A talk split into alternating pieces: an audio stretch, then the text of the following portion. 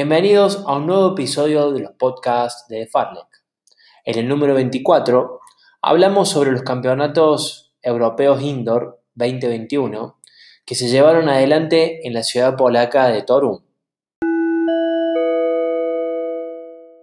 Pedro Abril es un periodista, columnista, que desde España nos cuenta cuáles fueron para él las claves del torneo de pista cubierta que se llevó a cabo desde el 4 al 7 de marzo de 2021. Algunas ausencias notorias, curiosidades, polémicas y grandes actuaciones.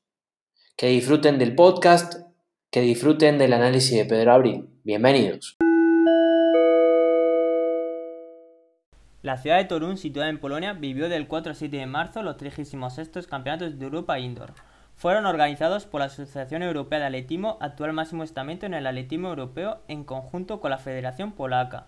El recinto elegido en concreto fue la Arena de Torun. Para indagar más en la ciudad, está localizada en el norte de Polonia, a los márgenes del río Vístula. Tiene una media de, población de 199.000 habitantes y la ciudad albergó un total de 733 atletas, 405 hombres y 328 mujeres, de 47 países distintos. La primera prueba comenzó a las 7 de la tarde, hora local en Polonia, con la calificación del salto de altura masculino y finalizó el día 7 con la final de los 4x400 femeninos a las 8 menos 25.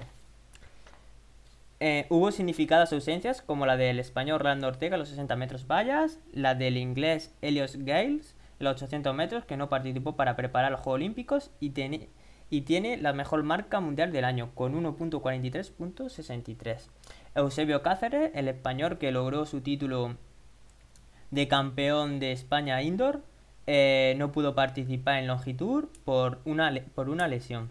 Laura Muir en 1500 y Sifan Hassan en los 3000 metros lisos. Sifan Hassan, que es la actual líder del año, eh, no participaron para preparar los Juegos Olímpicos. Dina Asesemir, también compatriota de Laura Muir, en los 60 metros lisos no participó por lesión. Al igual que Renaud Lavillenie, el francés, que no pudo participar en, los concursos de pértiga por, una, lesión sufrida a, última hora eh, durante el fin de semana. Como novedad fue el primer campeonato con la nueva normativa que primó el paso por puestos en vez del paso por tiempos. La prueba con más inscritos fue la longitud femenina con un total de 18 participantes. Ahora vamos a todo lo que se vivió en el tartán. Durante la jornada se vieron varios récords del mundo, como el del griego Miltaitis Toglu, en salto de longitud, donde solo le bastó con, el primer salto para hacerse con la victoria y con el récord del mundo. Un salto que se marchaba hasta los 8 metros y 35 centímetros, superando en 4 centímetros al sueco Tobias Matler.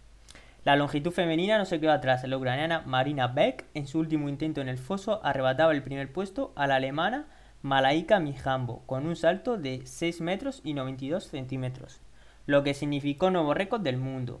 Otro de los récords del mundo que se lograron en la jornada matinal del domingo fue el del bielorruso Maxim Nedasekau en la disciplina de salto de altura, donde fue el único de los integrantes de la final que logró pasar el listón de los 2 metros y 35 centímetros en su intento de solitario por saltar 2.37 lo logró a la primera y en 2.40 falló los tres intentos. De esta forma, el récord del mundo se quedaría en una altura de 2 metros y 37 centímetros de altura.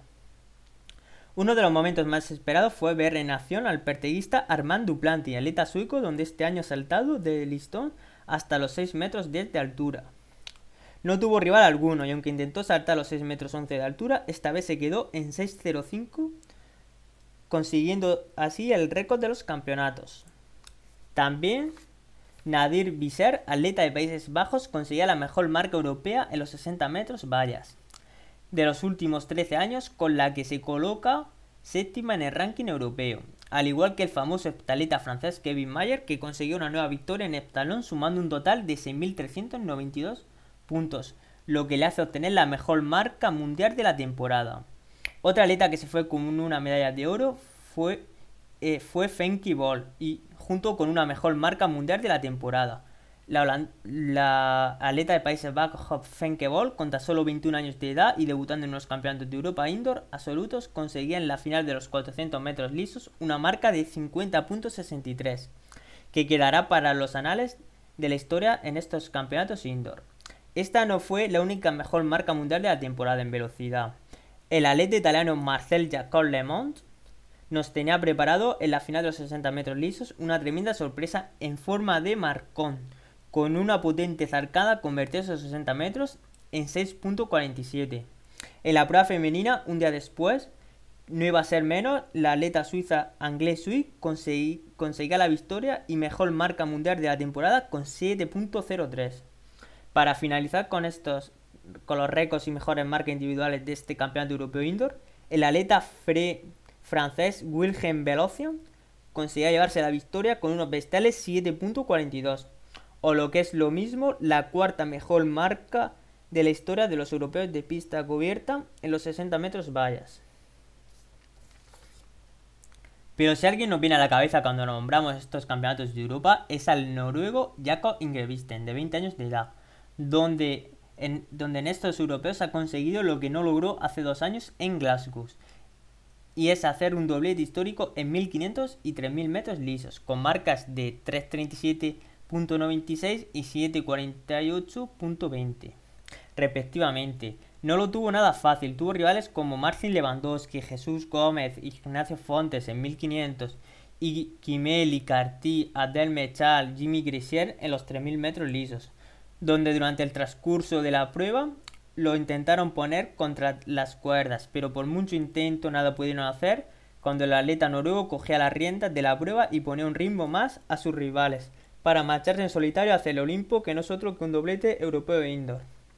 Doblete que estuvo a punto de enfriarse por culpa de los jueces en la prueba de los 1500 metros lisos, donde durante el transcurso de la prueba tuvo un encontronazo con el atleta polaco Ron Zils, que le costó la descalificación durante unas horas, hasta que tras varias reuniones y reclamaciones finalmente la resolución salió a favor del atleta noruego. No tuvieron tanta suerte atletas como Águeda Muñoz en la final de los 1500 metros lisos, donde fue descalificada por pisar fuera de la pista. Eh, otro de los atletas que no tuvieron su campeonato fue el triple campeón del mundo y recordman de 400 metros lisos, Pavel, Pavel Maslak, donde venía con la mejor marca y se fue en semifinales. El que tampoco con sanciones fue Álvaro de Arriba, donde no pudo pasar de primera ronda a los 800 metros lisos eh, y donde venía este campeonato de Europa a defender su título logrado en Glasgow.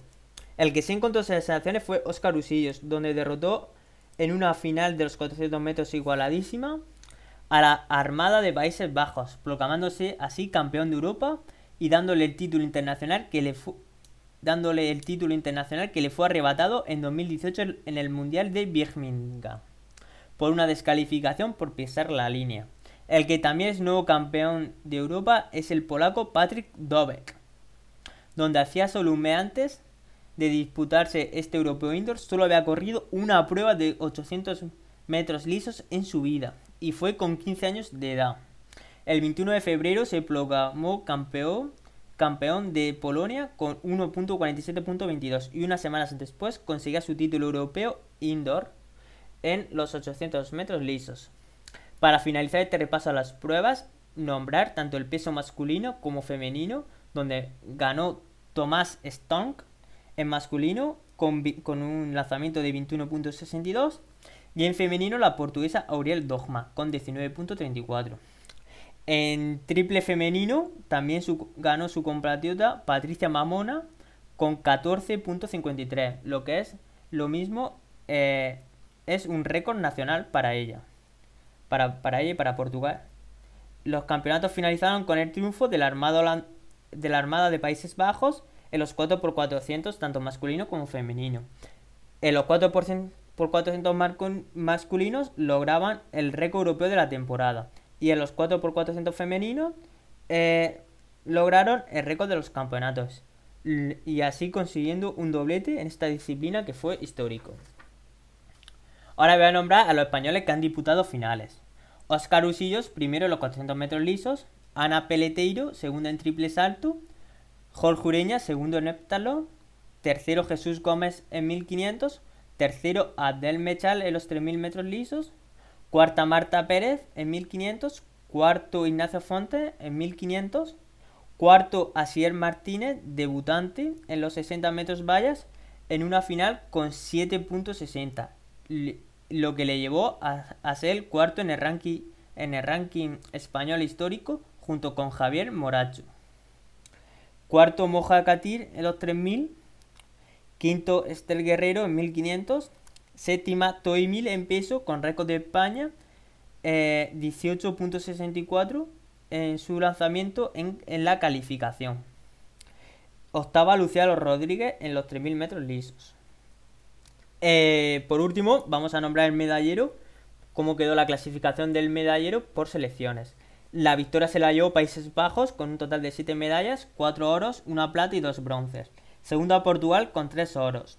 Tercera Gran Bretaña con 2 oros, 4 platas y 6 bronces. Cuarta Bélgica con 2 oros, 2 platas y un bronce. Quinta Francia con 2 oros y 2 platas. Y España se va hasta la décima posición con un oro, 2 platas y 2 bronces. Bueno, y esto ha sido pues todo lo que ha ocurrido en este campeonato de, de Europa Indoor eh, que se ha disputado durante este fin de semana en Polonia. Eh, dar las gracias a George Blanco por la idea de los podcasts y demás, junto con los dos blogs, eh, tanto el mío Rooney Outdoor como el suyo de Farlek en Argentina. Eh, os vamos a ir trayendo podcast siempre que haya algún campeonato o alguna prueba de mucho interés, haremos una previa y una crónica. nada, espero que os haya gustado, que os haya servido eh, de ayuda para refrescaros de lo que ha sido este campeonato de Europa Indoor. Y nada, muchísimas gracias por escucharnos. Hasta luego, hasta pronto.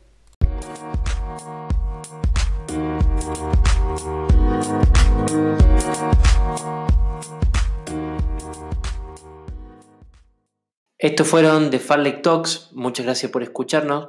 No se olviden que pueden seguirnos en nuestras redes sociales, en Instagram de Farlek en Twitter de farlek-oc y también pueden visitar nuestra página web www.de-farlek.com. Hasta pronto y muchas gracias.